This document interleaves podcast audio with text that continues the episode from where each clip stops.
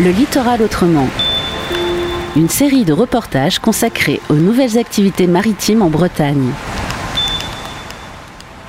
Apprendre à faire du bateau, c'est avoir accès à euh, des nouveaux espaces, les espaces maritimes qui sont souvent des espaces, euh, bah, qui sont des espaces naturels, qui sont euh, fragiles, souvent protégés, et aussi utilisés par des gens.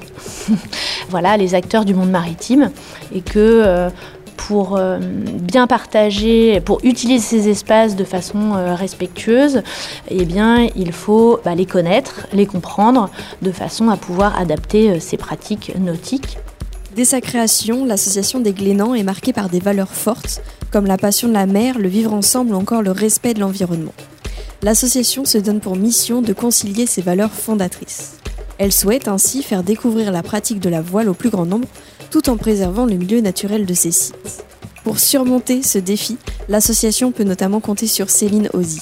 Depuis 2015, elle est en charge de l'animation à l'environnement au sein de l'école de voile des Glénans. L'objectif, c'est de faire découvrir euh, l'environnement maritime euh, aux adhérents, c'est-à-dire euh, finalement bah, à la fois les dynamiques des éléments physiques et chimiques du milieu naturel. Je pense à des choses qui ne sont pas traitées par le programme de l'enseignement de la voile. Donc par exemple mouvement des sédiments au fond sur les fonds marins. Donc voilà le fait qu'il y a des dunes sous-marines qui se déplacent place à l'archipel, qu'à l'entrée des estuaires des fleuves, on peut avoir des, bancs de sable qui vont euh, lever des vagues très importantes et représenter un danger pour la navigation. Et que euh, c'est, par exemple, ces dunes, euh, enfin, ces, ces bancs de sable peuvent bouger en fonction de la météo. Donc ça, c'est un premier volet. Un deuxième volet, c'est bah, bien sûr tout ce qui est vivant. Voilà, la faune, la flore, les écosystèmes et leur fonctionnement. Un troisième volet va être plus euh, sur bah, les usages humains euh, passés et présents. Et un quatrième volet sur bah, la réglementation euh, environnementale utile pour la plaisance. vu le petit goéland Il n'est pas timide. Hein. non, non, non. Sûr que les goélands d'ici. Voilà, donc tu vois, ça c'est un, jeune de l'année. Il a un petit un plumage blanc euh, tacheté de brun.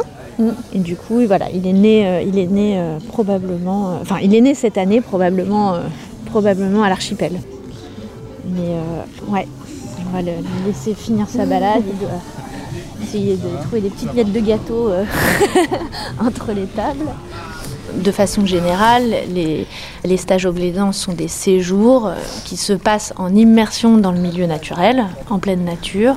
Ça permet de prendre contact avec la nature de façon euh, physique et euh, aussi d'apprendre à lire les paysages maritimes, de les découvrir, de leur donner du sens en pouvant les interpréter, interpréter les usages humains, le patrimoine. Ça amène à réfléchir au lien entre la société et les écosystèmes.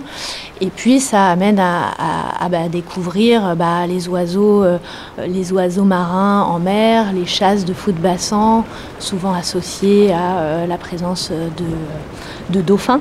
Euh, ça amène aussi à, par exemple, à, découvrir aussi des, des connaissances qui peuvent être utiles pour la navigation, comme par exemple bien connaître les grands éléments de l'étagement des organismes sur l'estran. Ça permet euh, bah, aux, gens qui naviguent de conforter leur calcul de marée, par exemple. Euh, si euh, leur calcul de marée leur dit que la mer est plutôt haute et qu'ils voient la mer à peu près au niveau des, bancs de moule, bah, ils peuvent se dire que leur calcul de marée est probablement faux. Les oiseaux qui sont là-bas, c'est quoi? Ce sont des gravelots à collier interrompus. Ça, c'est une espèce qui est assez rare euh, et qui vient nicher à l'archipel et euh, sur d'autres, euh, sur le littoral breton. Et du coup, bah là, on avait un petit groupe juste devant nous. Une façon d'avoir le moins d'impact possible c'est déjà bah, voilà, essayer d'adapter en fait, les pratiques nautiques de façon à ce qu'elles soient plus respectueuses de l'environnement. Donc, par exemple, l'année dernière, on a communiqué auprès de nos adhérents sur les pratiques respectueuses de mouillage. Comment jeter l'encre et surtout lever l'encre de façon à ne pas abîmer les herbiers de Zoster ou de Posidonie en Méditerranée. L'archipel, c'est un site sur lequel, qui n'est pas relié euh, au continent euh, pour l'eau et l'électricité. Donc on utilisait euh, bah, des, bouteilles d'eau euh, comme euh, voilà de 1,5 litre. Donc on a cherché à arrêter l'utilisation des bouteilles d'eau pour limiter bah, la production de déchets plastiques. Il faut savoir quand même que la production de déchets qui était liée à la consommation d'eau à l'archipel était de l'ordre de 2 tonnes de plastique par an. Donc face à ce constat, on s'est dit il faut absolument faire quelque chose. Donc voilà, maintenant on achète des. Enfin, on fait remplir des bonbonnes d'eau qui sont consignées et euh, l'eau est distribuée euh, comme ça, euh, de cette façon en fait, sur les. Donc j'ai débarqué sur l'île de Pinfret. David, bénévole au Glénan. Et là, ça a été quand même un petit choc au départ parce que c'est un endroit magnifique. On est dans un environnement totalement protégé. Il n'y a pas de route, pas de voiture, pas de commerce chaque année, c'est un besoin qui se fait ressentir, venir passer quelques semaines ici, comme une parenthèse euh, dans la vie. Voilà, arriver sur un autre mode de vie, sur, euh, sur une vie en collectivité, sur une routine qui est totalement différente, sur un rapport à la nature qui est beaucoup plus prononcé ici, puisqu'on on vit dans les éléments, on vit dans une carte postale d'ailleurs. Ce qui est vachement agréable ici, c'est que chaque matin, tu te lèves, tu regardes autour de toi et c'est beau. Et juste ça, c'est génial. Parce qu'on apprend sur soi-même bah, qu'on peut également vivre avec un peu moins et en profiter d'autant plus. Normalement, les îles sont autonomes en, électricité et voilà, on utilise euh, voilà, plutôt du photovoltaïque euh, sur les îles. Donc là, voilà, les panneaux solaires et puis voilà, c'est complété par des chauffe-eau solaires euh, et on a aussi bah, les, gros frigos aussi qui permettent de maintenir la nourriture au frais. Par contre, eux fonctionnent au gaz. Donc, dans les idées, c'est d'augmenter un peu la, capacité de production en fait des différentes îles pour pouvoir éliminer bah, l'utilisation du gaz pour les émissions de CO2 d'une part, et aussi parce qu'au niveau euh, euh, logistique, c'est quand même euh, une sacrée contrainte. Enfin, c'est quand même du matériel encore à transporter. Donc, tu as vu, c'est pas tout prêt quand même.